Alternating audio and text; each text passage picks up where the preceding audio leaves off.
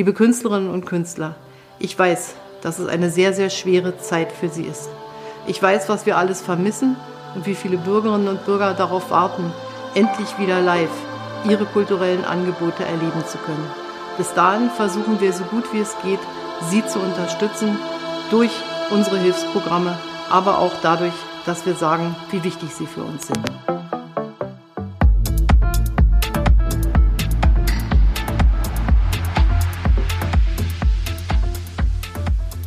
Hallo lieber Robert, hallo Julian, schön, dass wir heute hier zusammengekommen sind. Hallo. Hi. Hi, Robert, ich würde dich einmal kurz vorstellen. Robert Wief, du bist wissenschaftlicher Mitarbeiter am Lehrstuhl für Stadt- und Regionalsoziologie des Instituts für Sozialwissenschaften an der Humboldt-Universität zu Berlin und du bist Doktorand im Sonderforschungsbereich Refiguration von Räumen im Unterprojekt Die Welt in meiner Straße, Ressourcen und Netzwerke von StadtbewohnerInnen. Welche Erkenntnisse hast du denn darüber, wie Corona unser Sozialleben aktuell verändern könnte?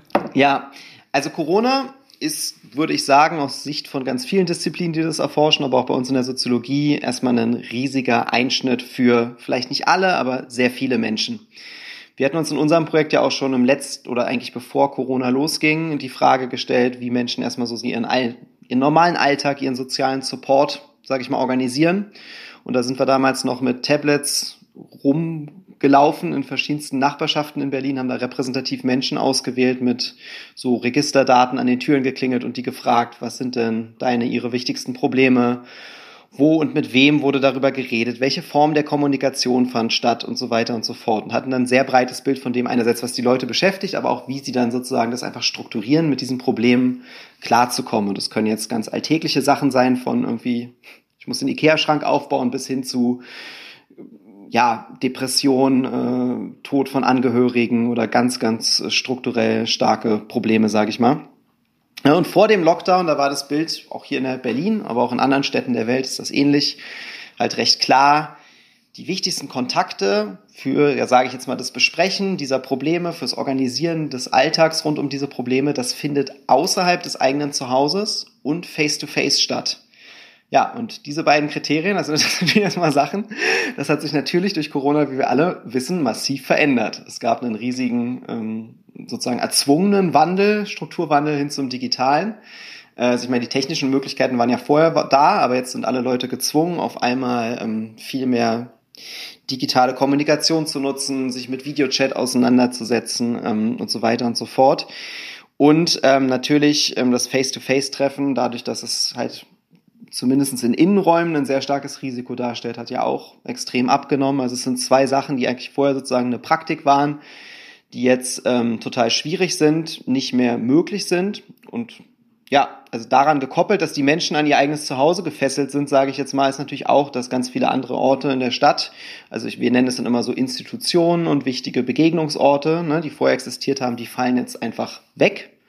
Das können dann auch wieder Orte sein, die für den ganz normalen Alltag relevant sind. Also tatsächlich der eigene Arbeitsplatz. Man trifft die Arbeitskolleginnen und Kollegen nicht mehr oder für die Kinder dann die Schulen, für junge Studierende die Universitäten und so weiter.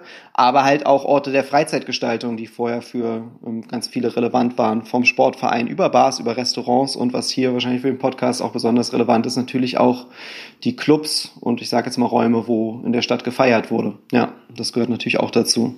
Was sind denn die Gefahren von Lockdowns? Also wenn man jetzt äh, langfristig zu Hause bleibt und Kontakte vermeidet, auch so im soziologischen Sinne. Ja, was sind die Gefahren? Also erstmal dieses, dass man sozusagen den Alltag in irgendeiner Form ähm, strukturiert und auch außerhalb des Zuhauses strukturiert und dass das ähm, man darauf angewiesen ist, dass das auch außerhalb man außerhalb des äh, Zuhauses die Hilfe bekommt, das trifft jetzt erstmal nicht alle sozialen Gruppen gleich. Also Menschen, die zum Beispiel eher weniger Geld, schon sagen wir jetzt mal weniger feste, verstetigte Sozialkontakte hat, so Sozialkontakte, wo man einfach auch die Nummer hat und die auch anrufen kann und so, was ja digital dann auch möglich ist, aber vielleicht das alles eher über lose Begegnungen läuft oder über institutionelle Begegnungen, sagen wir, dass man zu irgendwelchen Beratungsstellen geht oder zur Nachbarschaftshilfe oder so. Und auch Menschen, die jetzt einfach vielleicht nicht so viel Wissen über bestimmte Prozesse haben und das dann auch sonst eher so beiläufig mitbekommen, für die ist das alles schwieriger mit dem Zuhausebleiben als für andere Menschen. Also ganz klassisch strukturell wäre jetzt so ein Beispiel, naja, also erstmal tendenziell Menschen, die weniger Geld haben, haben auch immer weniger Wohnfläche zur Verfügung oder leben häufig, so ist der Grundzusammenhang, in beengteren Wohnverhältnissen. Das wird natürlich eher zur Belastung unter Corona, als wenn man jetzt, sagen wir mal, irgendwie 200 Quadratmeter und noch einen Garten zur Verfügung hat. Natürlich ist es ein Unterschied, ob man in einer, dann irgendwie zu dritt in einer 50 Quadratmeter Wohnung lebt und sich diesen Platz noch aufteilen muss. Ähm, all diese Sachen dass dann nicht mehr die kleinen und großen Probleme des Alltags so einfach lösbar sind, wenn man jetzt eher beengt ist, eher weniger feste Sozialkontakte hat, wenig Wissen über so alltägliche Dinge, was man sich sonst woanders geholt hätte, sage ich mal. Für diese Menschen wird Corona und der Lockdown und all das, was damit einhergeht, die Schließung all dieser Orte und Begegnungsorte, das wird, für die wird es zum Problem. Ja, das kann man erstmal allgemein sagen. Also es wird für alle eigentlich zum Problem, um das mich kurz ausführen zu lassen. Also ehrlich gesagt, ich bin jetzt, würde ich sagen, relativ privilegiert, habe ganz gute Startvoraussetzungen, einen guten Bildungsabschluss, irgendwie habe jetzt ein, gut, als Doktorand hat man auch nicht viel Geld, aber man hat zumindest einen sicheren Job, der jetzt nicht wegfällt und so. Und trotzdem fällt mir das alles extrem schwer, weil ich schon merke, wie viel wegfällt. Ich muss sagen, dass irgendwie, wir alle merken ja, glaube ich, wie hart der Lockdown ist. Aber wenn man sich jetzt noch vorstellt, dass so viel anderes anders organisiert ist und sonst außerhalb des Zuhauses stattfindet und wie wichtig das sonst wäre, dann merkt man erst, okay, wie hart ist das erst für Menschen, für die, die so darauf angewiesen sind. Also das, das ist schon mhm. heftig, so allgemein. Ja. Nun, es gibt ja ganz unterschiedliche Formen von Kontakten, ähm, die man eigentlich bis ähm, zur Pandemie äh, geführt hat. Ähm, also ne, zum einen, ich sage jetzt mal die engsten Kreise, Familie oder engste Freunde, ähm, aber ähm, dazu gehörte natürlich dann auch, ich sag mal, das erweiterte Netzwerk und dann auch für, für ganz viele, ich sag mal, zufälligere Kontakte wie ähm, in einem Club oder in einer Disco oder in einer Bar oder im Restaurant, wo man ja aber auch wahrscheinlich schon ähm, die, also trotzdem, ich will nicht sagen freundschaftliches Verhältnis geführt hat, aber die diese Person zumindest kannte ähm, und diese dann jetzt aber komplett eigentlich wegfallen. Ähm, welchen Einfluss hatten denn diese, ich sag mal, doch etwas zufälligeren Kontakte auf uns und, ähm, und was könnte sozusagen deren Fehlen äh, wiederum Einfluss dann auf uns haben?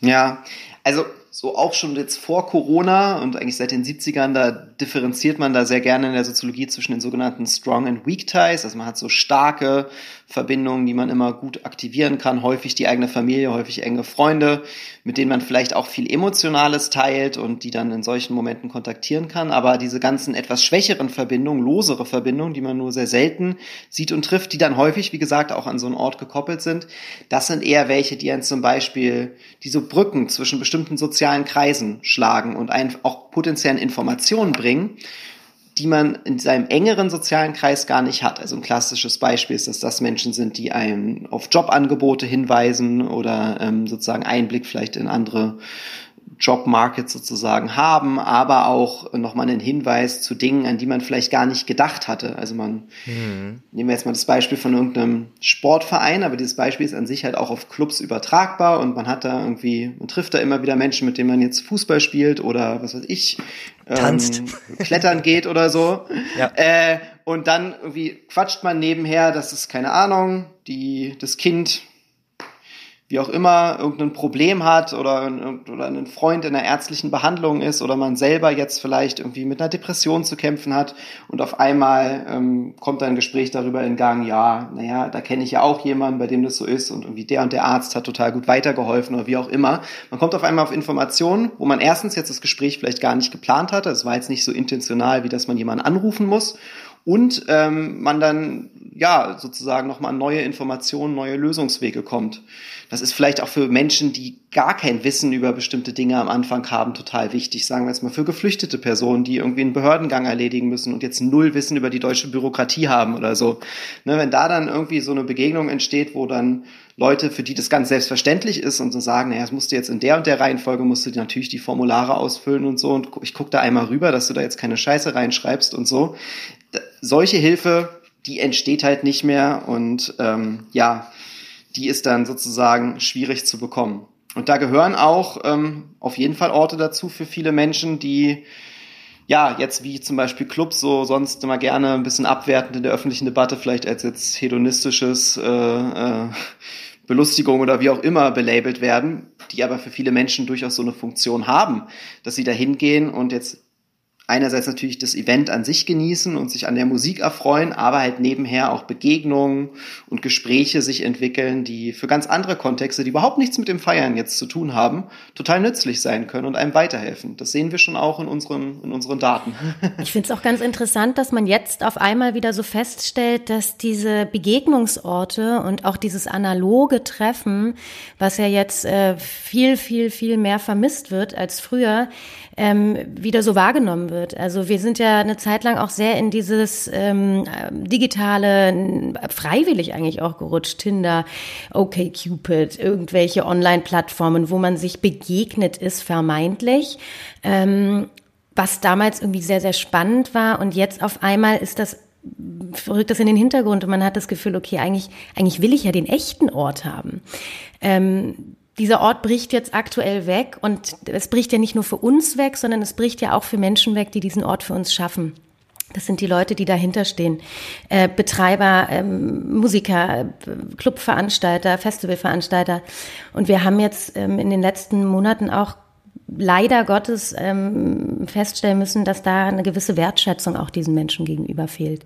Was macht es mit Leuten, die ähm, sowas auf die Beine stellen, die auch jetzt gerade während des Lockdowns wirklich extrem ähm, ja, Arbeit in die Hand genommen haben und äh, ähm, sich versucht haben, da irgendwie breit aufzustellen, äh, um uns im Lockdown quasi über diese Zeit zu helfen. Was macht das mit den Leuten, wenn da diese Wertschätzung fehlt?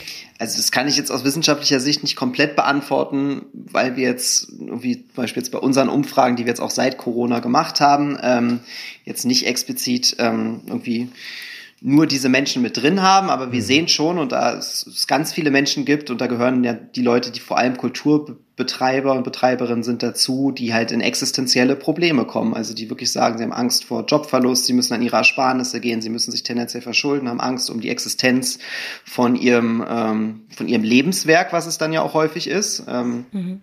Sei das jetzt ein Club oder ein Restaurant oder was auch immer.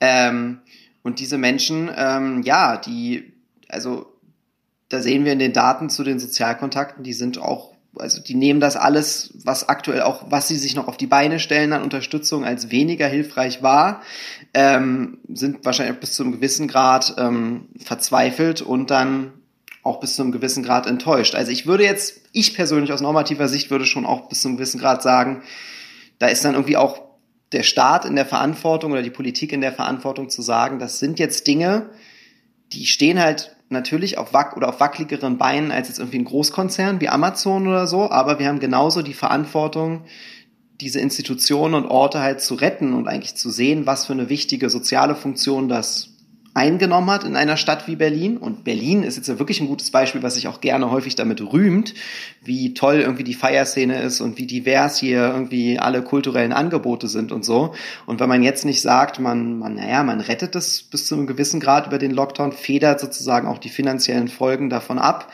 gibt den Leuten in irgendeiner Form so Forthilfen, die dann dazu führen, dass halt der, der Club, der Ort, wie auch immer, nicht zumachen müssen. Ähm, wenn es dann hoffentlich irgendwann wieder losgehen kann da braucht es wahrscheinlich eine größere gesellschaftliche Debatte darüber, was ist eigentlich wichtig und was ist es uns auch wert, dann da das Geld reinzustecken, um die um diese wirtschaftlich oder es sind am Ende natürlich auch wirtschaftliche Existenzen, die dann zu retten. Eine Frage habe ich dazu noch, ähm, weil wir vorhin bei den äh, verschiedenen Arten der Kontakte waren. Ne? Ich könnte mir auch vorstellen, also ähm, dass ähm, jetzt im engsten Kreis, also ne, Familie oder Freunde, über manche Sachen ja auch gar nicht so vielleicht transparent manchmal geredet wird oder da vielleicht auch manchmal noch eine größere Chance scheu ist, ähm, also ähm, als wenn man jetzt zum Beispiel, man, man, ne, man geht in eine Bar und hat da irgendwie irgendjemanden, den man vielleicht nicht so gut kennt und kann dann da vielleicht auch viel lockerer sagen, du, ich bin kurz vorm äh, Bankrott, ja, ähm, aber macht es mit einem Freund vielleicht gar nicht so, weil man da weiß, ähm, hier ist die Fallhöhe vielleicht anders. Ähm, habt ihr dazu auch vielleicht Erkenntnisse, also dass da auch es doch wichtig ist, über bestimmte Themen, die vielleicht manchmal sogar tiefer gehen, auch diese zufälligen Kontakte zu nutzen? Ja, total. Also das haben wir in einzelnen Studien gemacht, aber eine Person, die da auch ganz viel in der Soziologie zugemacht hat, ist Mario Small, der in der Harvard University forscht. Das ist dann halt schon auch rausgefunden in seinen Studien. Also Themen, die so existenziell sind, dass sie dann häufig auch sehr schambesetzt sind. Also vielleicht jetzt genau eine eigene psychische Erkrankung oder einen äh, ja, Drogenmissbrauch bis hin zu, dass man jetzt genau einen riesigen, vor einem riesigen finanziellen Bankrott steht, dass das oft die allerengsten Kontakte wiederum ein Hinderungsgrund sind, weil es genau schambesetzt ist, mit diesen Personen darüber zu reden. Das heißt, man sucht sich dann häufig Orte oder Momente, wo eigentlich ein viel lockereres Verhältnis zu Menschen besteht, um das dann mal besprechen zu können. Ein Kollege von mir, Warren Savager und auch meine Chefin Frau Blokland, die haben das auch mal in Kreuzberg mit Jugendlichen untersucht. Ähm, da ging es um verschiedene Sachen zum öffentlichen Raum, aber die dann auch ganz häufig erzählt haben, ja, sie gehen halt raus und ähm, treffen sich auf der Straße mit ihren Gruppen und so, weil das sind dann auch Momente, also jetzt zum Beispiel dann nicht zu Hause zu sein, wo man mit den Leuten über ganz äh, strukturelle Probleme reden kann, ähm, die man, wo man zu Hause gar nicht die Eltern oder das engere Familienumfeld mit belasten will, weil man es da vielleicht eh schon Probleme da, wenn auch sonst irgendwie das Geld fehlt oder jetzt irgendwie es mit der Bildung gerade Probleme gibt und so. Und dann ähm, lagert man sozusagen diese Bearbeitung dieser, dieses eigenen oder das eigene drüber reden, lagert man explizit aus mit Menschen und weg vom eigenen Zuhause und mit Menschen, die man eher vielleicht auch lose kennt, ähm, um dann drüber zu reden. Also ja, dieses Phänomen existiert und das wird jetzt schwieriger, wenn man nur zu Hause ist und weiß, selbst wenn man jetzt irgendwie ein eigenes Zimmer zur Verfügung hat, was ja auch, muss man immer wieder bewusst machen, nicht für alle Menschen der Fall ist, dann hat man auch das Gefühl, na ja, die anderen Personen, die jetzt im Wohnzimmer sitzen, hören durch die Tür mit und man kann jetzt nicht über das total schambesetzte Problem reden, was jetzt aber kein Problem wäre, wenn man mal, genau, mit einer Clubbekanntschaft oder auf der Straße, wenn man sich mit Leuten, also mit irgendwie der Jugendgruppe trifft oder wie auch immer, dass dann sowas natürlich möglich ist, dass man darüber reden kann und auch mal seine Ängste loswerden kann. Das ist ganz interessant. Dadurch fällt eigentlich so ein Öff nicht nur ein öffentlicher Raum weg, sondern auch so ein ganz eigener privater Raum. Weil man bringt den privaten eigenen Raum, den man jetzt vielleicht mit der besten Freundin nicht bespricht oder mit der Mutter und mit dem besten Freund oder dem eigenen Freund, dann in den Club oder in die Bar oder ins, ins Restaurant und spricht eigentlich mit einem Fremden in Anführungszeichen darüber. Und das ist jetzt nicht mehr möglich. Wo kann man denn solche Räume jetzt finden? Ja, also was wir witzigerweise, also wir hatten jetzt ja auch noch äh, kurz zur Erklärung, halt seit Corona wirklich eine ganz, ganz große Online-Umfrage in Berlin gemacht, ähm, wo wir all diese Sachen auch nochmal so ein bisschen erfragt haben, wie sich das jetzt halt verändert hat hat alles, konnten es gut kontrastieren mit dieser Umfrage von davor. Und da haben wir dann auch erstmal überhaupt nicht überraschend gesehen, naja, es sind jetzt viel mehr Kontakte digital. Okay, das haben wir wahrscheinlich alle vermutet, dafür muss man nicht studieren und große Studien durchführen. Aber wenn wir uns dann so ein bisschen genauer die Ortsnutzungsverhalten angeguckt haben, war dann schon, naja, ganz viel von diesem Digitalen findet eigentlich gar nicht zu Hause statt, sondern in der näheren Nachbarschaft beim Spazierengehen tatsächlich. Also ich glaube, wir haben ja alle mitbekommen jetzt seit dem Frühling, vor allem wenn dann das Wetter besser ist, dass viel mehr Leute jetzt rausgehen. So, man geht spazieren, man geht irgendwie in den Park, um sich mal die Beine zu vertreten, damit man nicht die ganze Zeit zu Hause sitzt, wenn man jetzt eh schon für den Job immer im Homeoffice ist oder so. Aber ganz viele der Menschen machen das tatsächlich digital. Also sie gehen raus, rufen jemanden an oder starten irgendwie einen Videocall auf äh, WhatsApp oder wie auch immer und quatschen dann sozusagen im Privaten und verlagern dieses Private draußen auf den Spaziergang. Also es ist natürlich immer noch schwierig, weil man muss die Leute ja erstmal kennen und die Telefonnummer oder den WhatsApp-Kontakt oder was auch immer haben, um das überhaupt aktivieren zu können. Da sind schon verschiedene Hürden dabei, die jetzt sonst bei bestimmten Orten wegfallen. Aber selbst in den Momenten sozusagen meiden Menschen eigentlich ihr eigenes Zuhause, um dann potenziell den, den Deep Talk mit jemandem ja. machen zu können ne? und gehen raus. um es nicht zu Hause zu machen. Hm. Ja. Da schließt sich so ein bisschen die Frage an äh, bezüglich Tinder, weil wir es vorhin einmal kurz angesprochen haben. Ja. Ähm, konntet ihr in der Studie auch rausfinden, ob dann vielleicht solche ähm, Applikationen, so auch vielleicht so Dating oder was gibt es dort überhaupt, um jetzt sozusagen Zufallskontakte auch zu nutzen? Also ich habe das Gefühl, ähm, dass die jetzt gerade total wichtig werden für Menschen, nicht nur um Leute kennenzulernen, ähm, vielleicht in Richtung Beziehung, also wohin diese Dating-Plattformen ja eigentlich äh, führen sollen, sondern wirklich einfach für diese Zufallskontakte, um überhaupt mal aus seinem, seinem Umfeld, seinem normalen auszubrechen und rausgehen zu können, spazieren zu gehen und irgendwelche Leute mal zu treffen und sich dann vielleicht auch nochmal selbst anders zu erleben. Also das ist eine super spannende Frage und ein super spannender Gedanke, das auch wegzuführen, nur von den jetzt sozusagen reinen Dating-Vermittlungsapplikationen. Nee, das war jetzt nicht der Fokus unserer Studie. Also man hat ja einfach immer auch eine Platzbegrenzung und eine Zeitbegrenzung bei dem, was man erforscht. Das heißt, das hatten wir nicht mit drin. Ich denke, dass das jetzt auch erst ein Prozess ist, der so langsam einsetzt, dass man dass Leute auch bemerken, ja, das fehlt jetzt auch in einem, in einem ganz anderen normalen Sozialkontext. Ähm, und dann versucht man oder versuchen vielleicht die ersten Entwickler das dann auch für den Markt sozusagen zu bedienen und zu vermitteln. Was vielleicht in der Digitalisierung ein bisschen jetzt verstärkt eingesetzt hat, sind so bestimmte Nachbarschafts-Apps. Also es gibt ja so nebenan.de und noch so ein paar andere Meine Sachen, die dann versuchen, genau, so nachbarschaftliche Solidaritätsaktionen, sage ich mal, zu vermitteln. Irgendwie keine Ahnung, bis hin zu, dass man für die Risikogruppen einkaufen geht oder irgendwie versucht, so eine Unterstützung zu schaffen. Ähm, das, das kann man auch mit Daten belegen, hat schon zugenommen. Wie dauerhaft es sein wird, wenn hoffentlich man in einer Situation wieder ist, wo jetzt Corona nicht das vorherrschende Thema ist, das wird sich dann noch zeigen, denke ich mal. Aber ähm, ja, das ist ein Prozess, der gerade startet. Wir haben ihn jetzt nicht explizit untersucht. Ich habe aber auch viele Freundinnen in meinem Umfeld, die jetzt äh, auf Tinder sind, obwohl sie gar nicht auf der Suche sind. Einfach nur, um irgendwie im Kontakt zu sein. Und oder auch äh, so Apps wie nebenan.de, eine meiner Lieblings-Apps, ähm, einfach um halt quasi trotzdem irgendwie so einen sozialen Austausch zu haben und das Gefühl zu haben, dass man irgendwie nah dran ist. Und ähm, ich glaube, das hilft auch.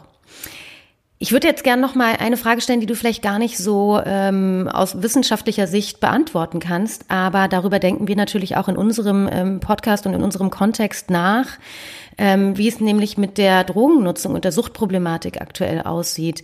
Ähm, Gibt es da, habt ihr da Informationen, ob so eine Isolation tatsächlich auch nochmal eher in die Richtung drängt, vielleicht mehr äh, zu Drogen zu greifen äh, oder dass Suchtproblematiken sich eventuell noch verstärken, die schon ohnehin da waren? Oder gibt es da keinerlei, keinerlei Verbindungen? So allgemein mit der Soziologie gibt es da auf jeden Fall Verbindungen zu so, ich nenne das jetzt mal im weitesten Sinne Public Health Fragestellungen. Genau, also um das jetzt vielleicht vorne wegzunehmen, für die Frage bin ich absolut kein Experte. Ähm, unsere Forschung adressiert es auch nicht ganz spezifisch, aber von dem, was ich auch von meinen Kolleginnen und Kollegen so kenne, die vielleicht mehr in dem Bereich unterwegs sind, ist halt schon erstmal das Grundproblem, dass, und das kriegen wir, glaube ich, auch alle mit, dass einerseits psychische Erkrankungen ansteigen, was immer ein Risikofaktor dann auch für Suchtproblematiken und Drogennutzung im weitesten Sinne ist. Ähm, und das ist halt auch schon bis zu einem gewissen Grad ähm, sozial stratifiziert. Also damit meine ich jetzt, dass es wieder für die Gruppen, die eher schon ein bisschen ähm, prekärer unterwegs sind, weniger Geld, weniger Sozialkontakte, weniger Wissen haben, dass es diese sozialen Gruppen stärker trifft als andere, weil die halt höheren Belastungen schlicht und einfach ausgesetzt sind als äh, Menschen, die das jetzt ihren Alltag immer noch ziemlich gut strukturieren können. Na, und von dem, was ich kenne an Studien, die bisher dazu existieren, zum Beispiel aus den USA, ist das halt ja das dann wirklich Gruppen sind, die also erstmal nicht weiße Gruppen, wie jetzt in den USA würde man dann Hispanics und Blacks sagen, die mehr betroffen sind. Ähm, häufig Leute, die auch unbezahlte Pflege leisten. Junge Erwachsene trifft es, also auch ein Altersding, häufiger als ältere Menschen, so wie das bisher aussieht von den ersten Studien. Und äh, was ich auch immer wieder gelesen habe, ist, dass die Rückfallwahrscheinlichkeit, also für Menschen, die jetzt vielleicht ein starkes Suchtproblem hatten, lange clean waren in irgendeiner Form, dass das wieder sehr stark ansteigt unter Corona. Und das sind natürlich also alles Problematiken, die sind ein bisschen, ähm, ja, die sind natürlich schwierig. Ich meine, es ist halt so ein doppeltes Ding. Ich meine, einerseits hat man diesen kollektiven Konsum. Also ich zum Beispiel bin eine Person, ich, keine Ahnung, ich trinke oder ähm, ja, auch Drogenkonsum so im weitesten Sinne, äh, wenn wir jetzt mal alle Substanzen mit reinnehmen, legale und illegale, das ist alles was, das ist total an die Gruppe gekoppelt. Und ich glaube, das geht vielen Menschen so. Und das fällt ja unter Corona weg. Das heißt, bei mir würde ich auch sagen, ich habe noch nie in meinem Leben so wenig beispielsweise jetzt Alkohol getrunken wie seit Corona, aber an sich ist das für viele Menschen anders. Da nimmt das zu, wenn die Einsamkeit steigt. Und die Einsamkeit steigt ja erstmal unter Corona. Das heißt, man hat so ein bisschen eine Polarisierung. Die Menschen, wo es komplett an die Gruppe gekoppelt ist, da geht es etwas zurück. Und da, und das ist der häufigere Fall, wo das mit Einsamkeit und potenziell anderen Problemlagen einhergeht, dass dann man beispielsweise zur Flasche, zum Joint oder zu irgendwelchen harten Substanzen greift, das nimmt dann wiederum zu. Ja. Spannend. Du hast gerade auch noch was Interessantes gesagt, nämlich Menschen, die sich gut strukturieren können, haben wahrscheinlich eher weniger Probleme.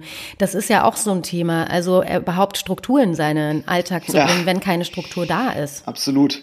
Also ich merke es jeden Tag und ich habe schon das Gefühl, ich bin wirklich eine Person, die sich ziemlich gut strukturieren kann, aber ich habe auch das Gefühl, oh Gott, mir fehlt auch manchmal die Struktur. Ich muss mich immer wieder zwingen, die selber hinzubekommen, selber den Alltag wieder diese Struktur zu geben, die sonst eh da wäre, weil man weiß, man hat heute drei Termine, man ist jetzt irgendwie an Ort XY und dann fährt man noch mal ein anderes Büro und hier trifft man noch die Person. Wenn das jetzt alles nur im digitalen und vom eigenen Laptop stattfindet, wie das jetzt für viele Menschen ist, ähm, natürlich nicht für alle, es gibt auch ganz viele, die müssen noch rausgehen, was weiß ich, Feuerwehr, Polizei, Pflegekräfte und so weiter, aber für viele Menschen verlagert sich das ja gerade, dann fällt die Struktur komplett weg. Plus die Freizeitstruktur fällt ja auch weg, wenn jetzt keine Ahnung, der Sportverein nicht mehr da ist, man halt nicht mehr am Wochenende in den Club geht und irgendwie der Spieleabend, der jetzt jeden Donnerstag noch war, auch noch wegfällt und so. Ja, da ist ganz viel Struktur einfach weg. Mhm. Gibt es da so ein paar einfache ähm, Mechanismen oder Strategien, die du ähm, damit auf den Weg geben könntest, vielleicht, die so eine Struktur ganz einfach zu äh, bewahren lässt? Nee, das muss ich wirklich sagen. Also wenn ich das Wundermittel dafür hätte, dann äh, dann würde ich das gerne weitergeben. Ich meine, man sagt ja so, man sagt ja so, dass vielleicht sogar einfach nur dieses Aufstehen und sich äh, nicht im Pyjama an den Rechner setzen, sondern wirklich eine Hose anziehen und einen Pulli anziehen und so quasi ähm, sich auch für die Arbeit fertig machen, ähm, dass man, dass man wirklich quasi so, ein, so einen Startschuss gibt für okay, jetzt ist halt nicht Freizeit, sondern jetzt ist Arbeit. Und ja. wenn Freizeit ist, dann kann ich mir auch wieder meinen Jogginganzug gefühlt anziehen, so ähm, oder sich wirklich so einen Plan zurechtschreiben, das und das und das will ich heute erreicht haben? Ja, also aus persönlicher Sicht kann ich das unterstützen, aber das ich krieg's auch manchmal nicht hin oder keine Ahnung, setze mich dann sozusagen direkt aus dem Bett kommt, denke ich mir, ah, jetzt kann man ja erstmal eine Stunde das und das machen und dann irgendwie duscht man erst und frühstückt man und so. Also da dass so diese Struktur, diese Trennung von privaten und beruflichem oder privaten und anderen Aktivitäten total verschwimmt. Für Menschen, die jetzt zum Beispiel Betreuungsaufgaben von Kindern haben, da verschwimmt dann ja auch die Schule und das Private, wenn die Kinder auf einmal zu Hause sitzen und Hilfe bei den Hausaufgaben brauchen und so all das ist super schwierig und total ähm, schwer aufzutrennen. Und nur so eine Statistik, die kommt ganz kurz, die kommt nicht aus der Soziologie, aber die kommt von den Berliner Wasserbetrieben und ich glaube, die Hamburger Wasserbetriebe haben das auch einmal aufbereitet. Die Zeit, wann die Menschen am meisten Wasser verbrauchen, also auf gut Deutsch duschen, die hat sich total mhm. nach hinten verlagert und zwar um fast bis zu zwei Stunden. Also man wow. sieht, das fällt den Menschen total schwer, das jetzt so zu strukturieren, wie es vorher war. Selbst wenn die gleiche Art von Arbeit anfällt, es ist halt nicht so, dass man direkt morgens unter die Dusche springt und dann perfekt gestylt sozusagen in den Tag startet, so nach ja. dem Motto, und jetzt ist man aktiv und legt los und äh, fährt zur Arbeit oder wie auch immer. Nee, das hat sich für ganz viele Menschen alles miteinander vermischt, sag ich mhm. mal. Mhm. Interessant. Das ähm, äh, eine Frage dazu, ähm, die die uns natürlich auch interessiert ist. Ähm, also, ähm, der Feierkultur Podcast ähm, beschäftigt sich insbesondere mit dem Nachtleben und das ist ja irgendwie auch eine Form von äh, Netzwerk äh, zwischen Stadtbewohnern, insbesondere natürlich in, in den in großen Städten. Und ähm, dieses Nachtleben hat jetzt quasi von einem auf den anderen Tag aufgehört zu existieren, sage ich mal. Die Nacht ist quasi ausgefallen. Ähm, wie, wie, wie, wie können sich denn so Menschen aus dem Nachtleben jetzt neue Strukturen ähm, aufbauen oder andere, andere Strukturen aufbauen, beziehungsweise wie schwer ist es dann gerade auch für solche Menschen jetzt ähm, einfach sich komplett umzupolen aktuell? Ja, das ist super schwer. Also bei uns sieht man auch, das Nachtleben ist einer der Parts von den Menschen, wenn wir sie jetzt befragt haben, haben wir auch mal gefragt, welche Orte sie in der Stadt vermissen. Die werden erstmal mit, mit am stärksten vermisst. Also was, glaube ich, nur noch stärker vermisst wird, sind Sportvereine, mhm. so von dem, was so existiert und Leute sonst nutzen, aber hier Club Clubs. Ist ja auch sehr ähnlich. Und das Nachtleben an sich, genau, sind, sind sehr weit dabei, weil das hat schon auch eine wichtige soziale Funktion für viele Menschen erfüllt. Das zeigt es auch, auch wenn wir die Leute fragen, ne, wie viele Menschen, die man vorher noch nicht kannte, werden eigentlich kennengelernt. Da antworten uns bei dem Bereich Club und Nachtleben, dass bis zu 50 Prozent sagen, ich lerne immer neue Leute kennen.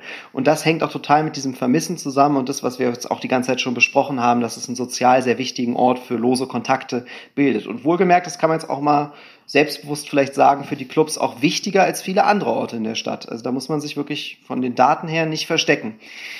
Ja, diese Verlagerung würde ich jetzt sagen, die ist halt extrem schwierig. Ich weiß nicht, ich beobachte das privat, dass es bis zu einem gewissen Grad, wie jetzt vielleicht in allen anderen Lebensbereichen versucht wird zu digitalisieren. Also wenn jetzt ne, die Arbeit und irgendwie Schulen ähm, und alles andere sich dann irgendwie in Zoom-Calls verlagert, gibt es das ja bis zu einem bestimmten Grad auch bei den Clubs, was ich eine Freundin von mir hatte, das an Silvester, dann war die in so einem riesigen Kollektiv irgendwie mit dabei, wo dann jemand aufgelegt hat. Und da haben sich dann alle zu Hause jeweils versammelt, also in den kleinen Gruppen, die halt erlaubt waren, bis zu vier Personen. Und alle haben dann getanzt und die Musik sozusagen laufen lassen. Und dann war man sich in den Kacheln gesehen, wenn man sich das irgendwie noch zusätzlich auf den Fernseher oder so gepackt hat oder auf einen Beamer.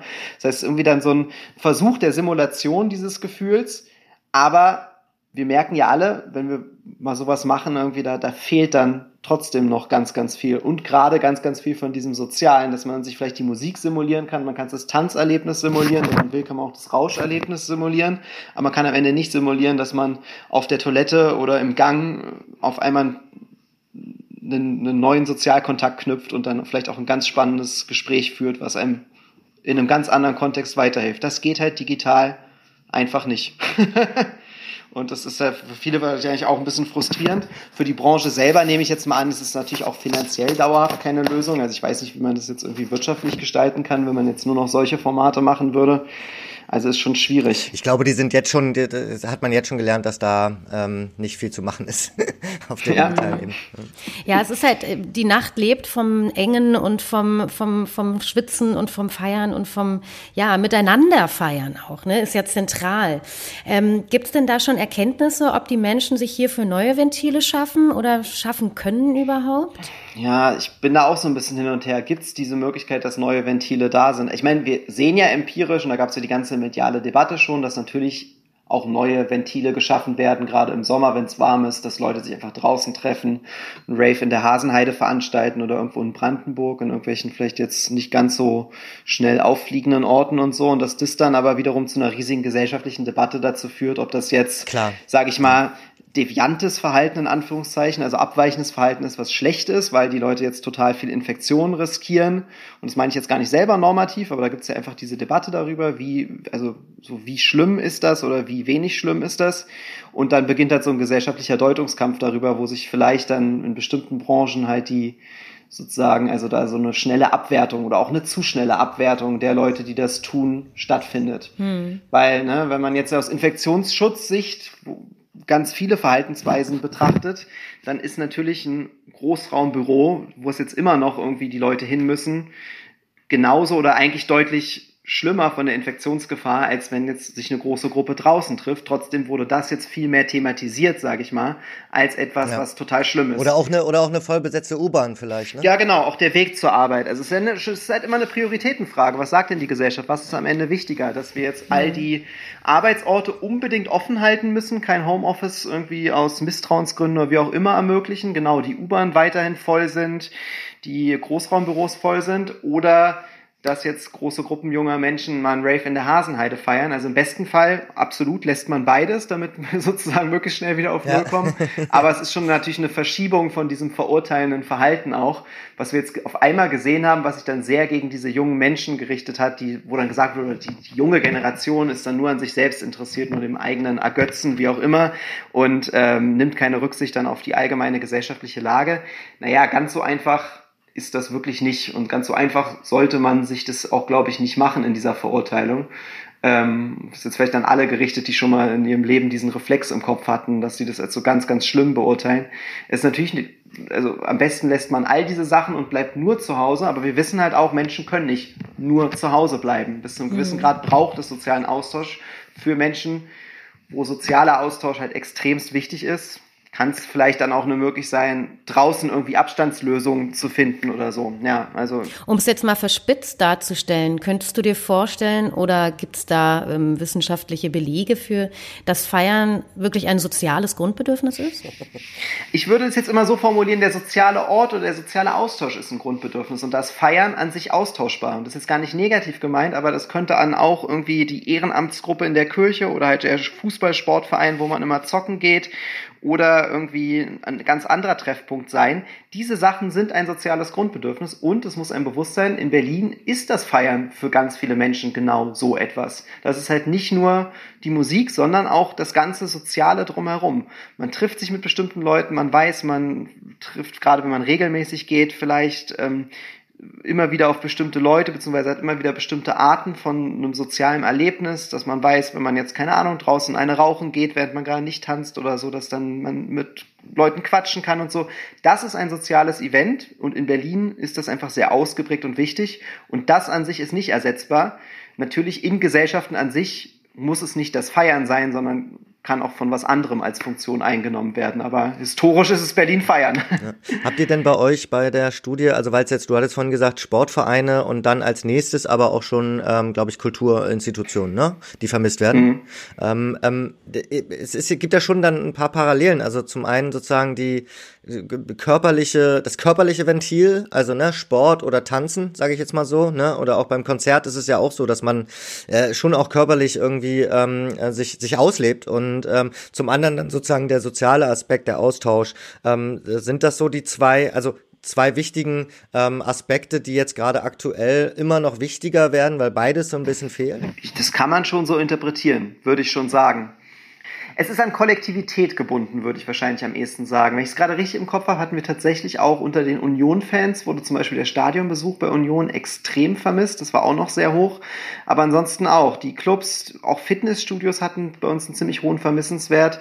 Also alles Leute, ja, wo vielleicht eine Körperlichkeit gekoppelt mit eigentlich einem sehr starken sozialen Funktion, die jetzt wegfällt, da ist, das konnten wir schon beobachten. Ne, da wird dann ja auch was rausgelassen. Also, ne, also im Sinne von, ne, also das, was jetzt vielleicht sich alles dann auch schon über Monate lang an, aus, anstaut, ähm, oder auch in, in, in äh, Vor-Pandemie-Zeiten, ähm, die, die Sachen, die sozusagen sonst immer runtergeschluckt werden, die dann in solchen Situationen auch rausgelassen werden können. Ja, absolut, dass es ein Ventil sein kann. Also mir persönlich, ist vielleicht eine persönliche Erfahrung, wenn ich tanzen war, ich habe da immer mit meiner Freundin drüber diskutiert, die das für sie ist es nämlich gar nicht so, aber für mich war das fast, hat das manchmal so einen meditativen Aspekt. Wenn man sich wirklich so mehrere Stunden in irgendwas reingetanzt hat, in irgendeinen Beat, hatte ich fast das Gefühl, man kann total wirklich abschalten und das ist ja auch was, es war dann wie ein Ausbruch aus dem Alltag und zusätzlich hatte man drumherum noch das Soziale. Das ist wirklich etwas, das fehlt halt sehr vielen Menschen sehr stark und das ist erstmal ja, das ist, das muss man erstmal anerkennen, dass dem so ist, dass es den Menschen fehlt. Und dann kann man gucken,